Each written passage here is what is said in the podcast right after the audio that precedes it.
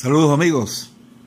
Este podcast es presentado por el Centro de Coaching, Programación Neurolingüística e Innovación, que funciona en la ciudad del Tigre, y Venezuela, donde los invitamos a utilizar nuestros servicios de consulta de psicología, de psiquiatría, tanto para niños, adolescentes, adultos, nuestros servicios de coaching, tanto personal, de vida, y de organizaciones. Y por supuesto nuestros diplomados, coaching con PNL, psicología positiva, mindfulness, coaching deportivo y una serie de cursos y talleres de desarrollo personal, autoestima y asertividad, manejo de conflictos, relaciones de pareja, eh, negociación y toma de decisiones, aprender a ser felices, entre muchos otros. Nuestras modalidades son presenciales o la manera online y un programa mixto, semipresencial y online. Para información, comunicarse con nosotros por nuestro correo davidnfigueroa.gmail.com David N, N de niño, Figueroa, gmail.com y nuestros teléfonos, el 58, que es el código de Venezuela, el 0424-865-9776 y el 0426-382-1806. El Centro de Coaching PNL e Innovación. El arte de la excelencia, de la comunicación eficaz y del cambio.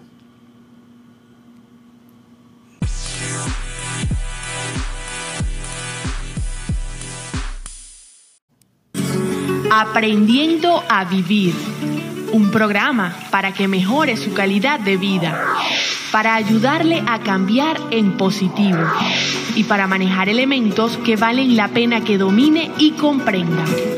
Aprendiendo a vivir por órbita televisión y con el doctor David Figueroa.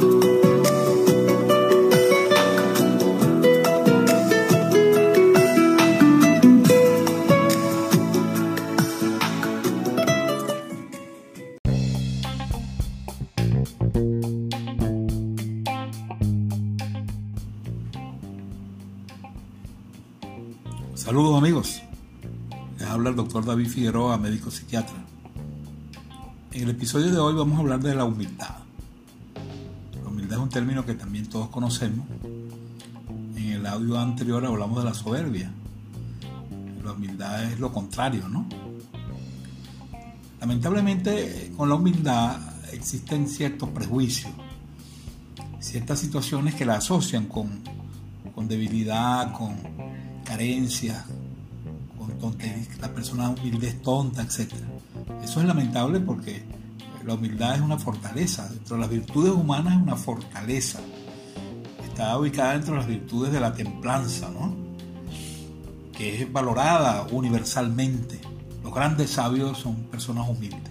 Por eso queremos aclarar un poco bien, aclarar un poco este término para ubicarnos en qué realmente qué es la humildad del punto de vista de la etimología de la palabra, procede de, humus, humus. Humus es decir, aquello que, se desprende de la naturaleza y que a su vez la fertiliza y la hace crecer, ¿no? La humildad sería pues lo esencial. Eh, nosotros tenemos muchas cosas esenciales en nuestra vida, cada quien tiene una cosa, otro tiene otro, la familia, el trabajo, las aficiones, etcétera y todos disponemos de ese algo esencial. Entonces, la humildad consiste en, en primer lugar, eh, en una invitación a ver nuestras limitaciones y a reconocerlas, con el objetivo de aprender. La persona humilde está consciente de sus virtudes, está consciente también, por supuesto, de sus fallas, de sus defectos, y es capaz de llegar a un equilibrio con esa, con esa situación. Persona actúa de acuerdo a ese equilibrio de sus limitaciones y sus fortalezas. Por eso es que no le cuesta saber escuchar, pedir consejo, reconocer los errores que comete, valorar los aciertos de los demás. Pues. Todo lo contrario de la persona soberbia. Entonces, estamos claros que en ningún caso es un síntoma de debilidad, sino que es una persona realista, que tiene muy bien puestos los pies sobre la tierra.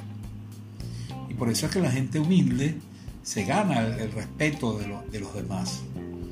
No intenta ser el centro de atracción, ni requiere del aplauso ajeno. Ya decíamos que todos nos gusta que nos reconozcan.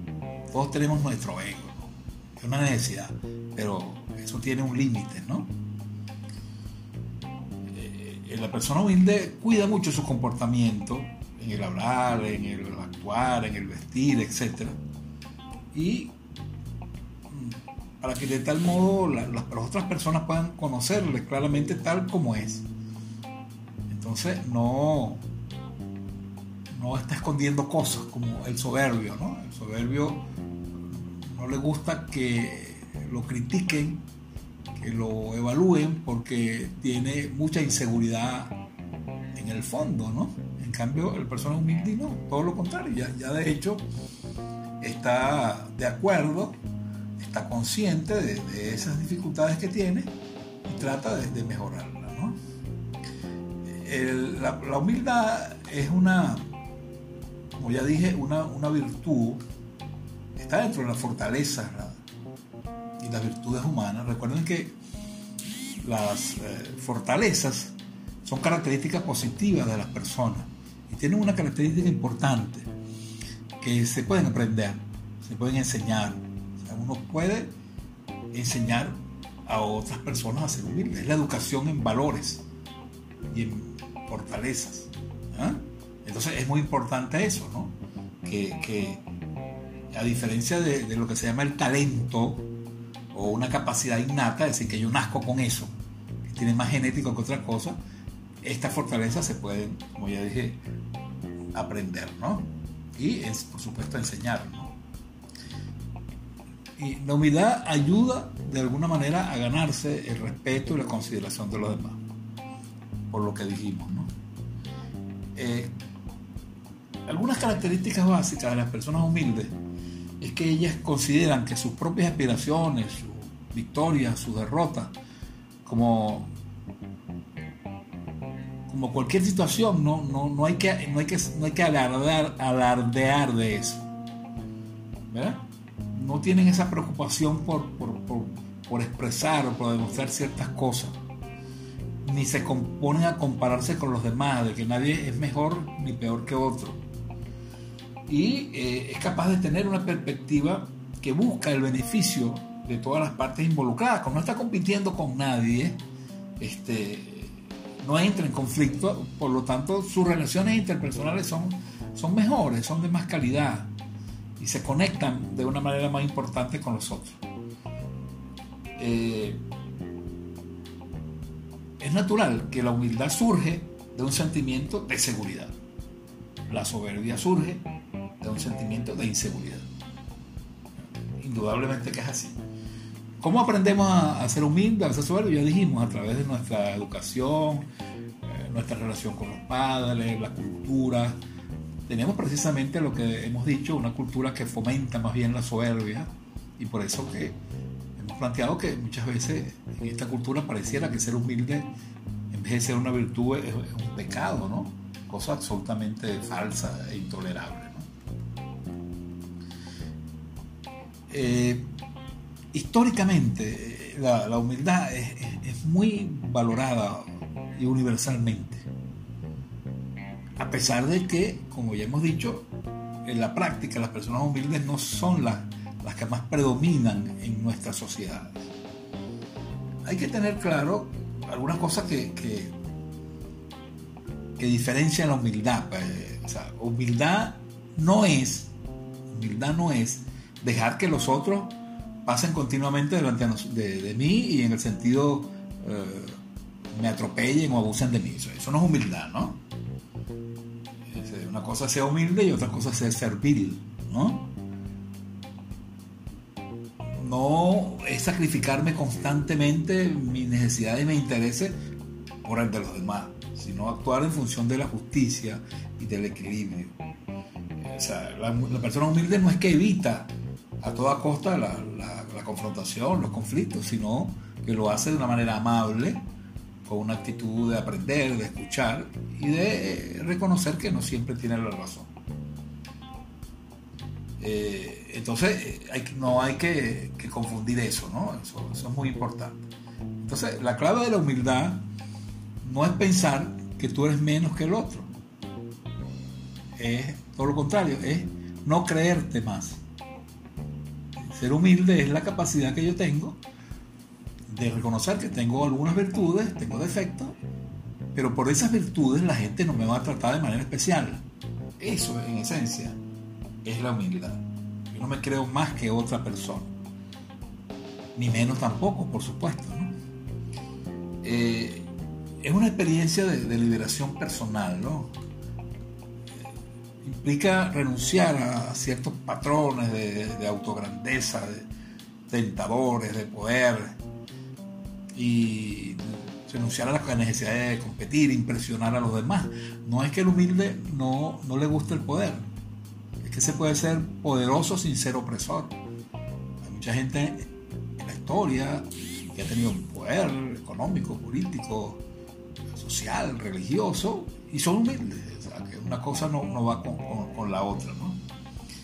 Y es una experiencia de, crecimiento personal y de madurez realmente. Por eso que es una fortaleza que no es sencilla de desarrollar. Y en general, todas las fortalezas que tienen que ver con la virtud templanza, de autocontrol de los impulsos, de saber postergar la satisfacción de las necesidades, son expresiones de mucha madurez y se adquieren realmente con la experiencia y a, lo largo de la vida.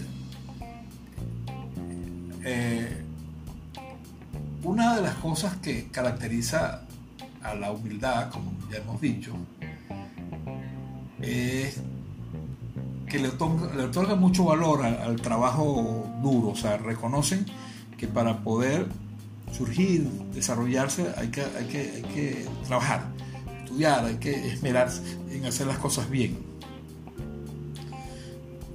Para lograr las cosas no nos las van a regalar ni nos van a caer del cielo. Entonces la gente humilde es muy trabajadora, muy, perseverante, ¿no? Y eh,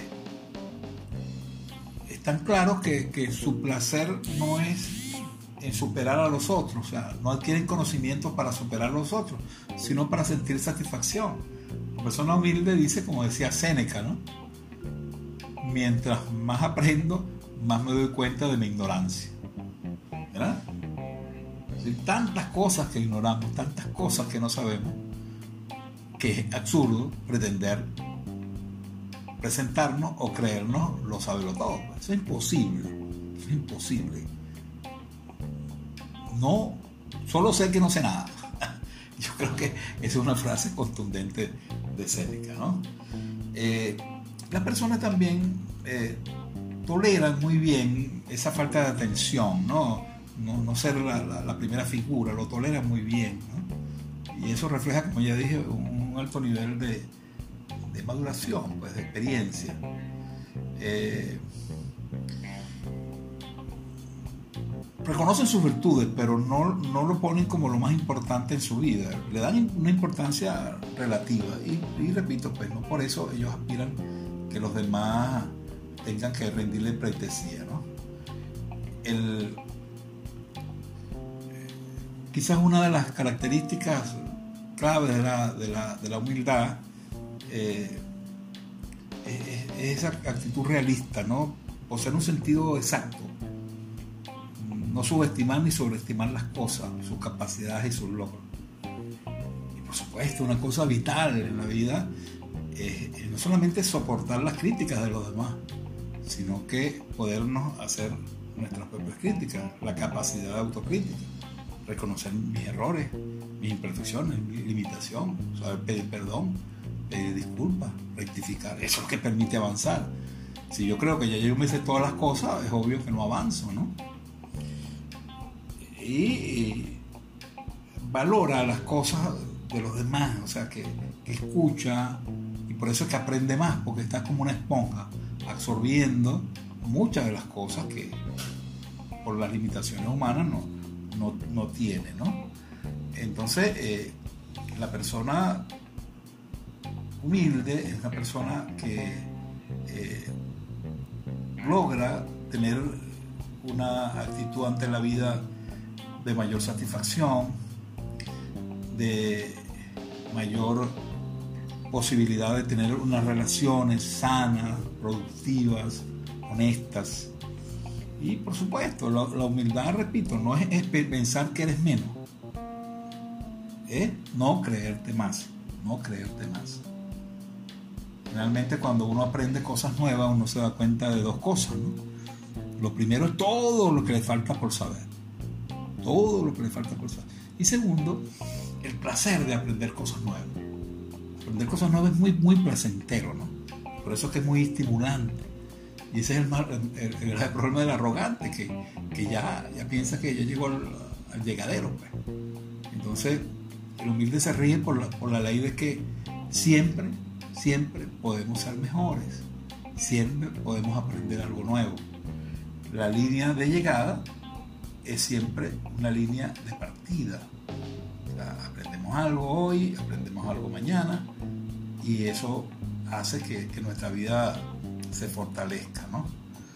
Entonces, el valor de la, humildad es, extraordinario, es, muy necesario, eh, sobre todo en, estos momentos de la, sociedad, ¿no? donde hay, hay tanta frustración, por el, consumismo, la, necesidad de figuración, la necesidad de ser famoso, de, solamente tener eh, bienes materiales, etc. Entonces, la humildad eh,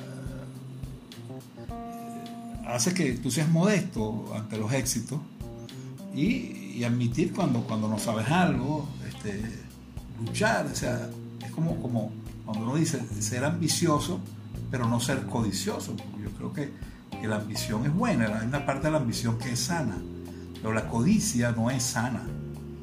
Y una cosa básica de las personas humildes es que no tienen miedo de equivocarse, que es uno de los grandes problemas de los seres humanos.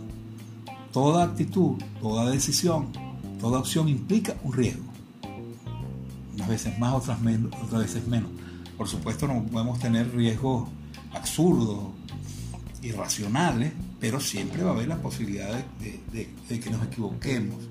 Entonces la capacidad de, superar los errores es algo fundamental. Y, estar, y saber ganar y perder. Una de las cosas de la persona humilde es que sabe perder. Con la vida perdemos cosas. No siempre las cosas nos salen bien. En cambio, en la soberbia, los soberbios, dentro de su esquema mental, el perder como que no está escrito, ¿no? y parece que, muchas veces la sociedad inculca que perder malo, es dañino, etc. y le dicen, usted siempre tiene que ser un ganador, exitoso, y eso, eso cuidado con eso, porque eso exagera las cosas y se escapa un poco de la realidad.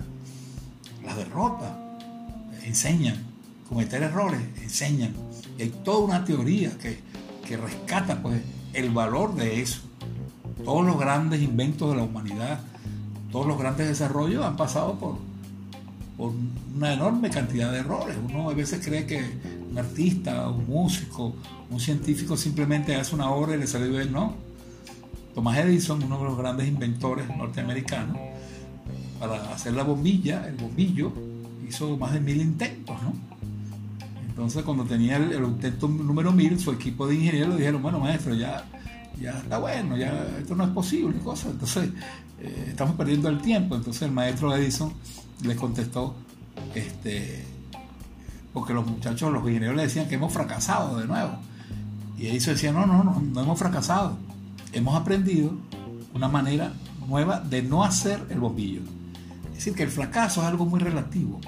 El fracaso es, no llegar al sitio que yo quería llegar, pero algo aprendí. Algo aprendí. Entonces, si algo aprendí, no es un total fracaso. Entonces, el saber ganar y perder es muy importante en la vida y, por supuesto, el reconocimiento de, las otras personas y compartir, ser agradecido. La persona humilde realmente es muy agradecida, reconoce toda la gente que lo ha ayudado a, lograr ser lo que es y estar dispuesto a, ceder, a, poder cambiar de, de parecer. Hay una, una cita del Dalai Lama, ¿no? El Dalai Lama, que es el hombre sabe más de budismo en el mundo. Una vez estaba en una conferencia y él dice que en la sesión de preguntas alguien le preguntó algo sobre el budismo.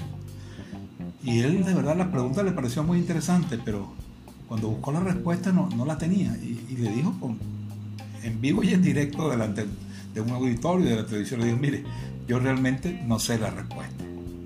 Fíjense la humildad, ¿no? la capacidad de decir, no lo sé. O la capacidad de decir, hasta donde yo sé, esto es así. Porque muchas veces tenemos opiniones, pero que no son realidades. Entonces, estar dispuesto a, reconocer que estamos equivocados es maravilloso. El Dalai Lama ahora en los últimos años anda muy asociado con los neurocientíficos, ¿no? A través del mindfulness, la meditación. Entonces, él ha dicho, bueno, el budismo tiene más de 2000 años, pero si ustedes, los neurocientíficos, me demuestran de una manera objetiva y precisa algunas creencias nuestras donde estamos equivocados, yo estoy dispuesto a reconocerlo y a rectificarlo. Imagínense ustedes lo que significa eso, ¿no? Que salirse mucho de, uno de los problemas que tiene la religión, que es el dogma, ¿no? El dogmatismo. Entonces, estar dispuesto a ceder, a, escuchar a los demás y, seguir aprendiendo, entender que cada día se aprende y recuerden, no significa ser servil, ni humillarse, ni arrodillarse ante los demás, ni no ser capaz de defender sus derechos, todo lo contrario, son eh, personas que defienden sus derechos con mucha firmeza, pero con respeto, pues. Eh, asumiendo, por supuesto, tratar bien a sus semejantes, a pesar de que no compartan sus ideas, y son personas muy tolerantes, ¿no? Y, reconocen, pues, que, lo saben todo, por supuesto. Una, una de las cosas eh, importantes en relación a la humildad y que hay que rescatar es que debemos en los niños desarrollar eso, desarrollarlo, bajarle dos un poco a los niños, no, no caer en esa trampa del consumismo del éxito, del consumismo incluso de la felicidad, que tú vas a ser más grande. Es decir, no ponga a comparar a, una persona con otra. No se debe comparar con uno mismo. Es la única forma de, comparación real, ¿no? yo digo, bueno, yo, qué estaba yo haciendo hace cinco años y qué estoy haciendo ahora, y me evalúo y veo lo que tengo que corregir, etc. Y además, en última instancia, para, para concluir, eh, no hay nada que nos vuelva más humildes que, que la comprensión y la aceptación de nuestra mortalidad. Somos mortales, somos frágiles. No sabemos cuándo nos vamos nuestro tiempo en la tierra es limitado. Así digamos, así hagamos, así pataleemos. Entonces, ¿qué cosa puede generar más humildad que estar consciente de eso? Entonces, vamos a, promocionar pues, eh, esa fortaleza tan importante de, ser humildes y de ser eh, y de entender en la medida que el conocimiento y el desarrollo cada vez más amplio, es imposible que usted se la sepa toda. La, orientación de los últimos tiempos es el trabajo en equipo, ¿no? No podemos solo, necesitamos de los demás. Y si yo me creo superior a los demás, nadie va a querer trabajar conmigo en equipo. Y si tú no tienes un equipo de gente multidisciplinario con diferentes visiones, tu posibilidad de actuar en solitario tienen más, tiene más, más dificultades y, menos probabilidades de éxito. Entonces, la humildad hay que hablar de ella, hay que conversar sobre, sobre ella y, repito y termino con esto, es posible enseñarla, es posible aprenderla y lograr eh, que, que esta virtud, que esta fortaleza esté presente en la mayoría de los seres humanos. Muchísimas gracias y hasta la próxima.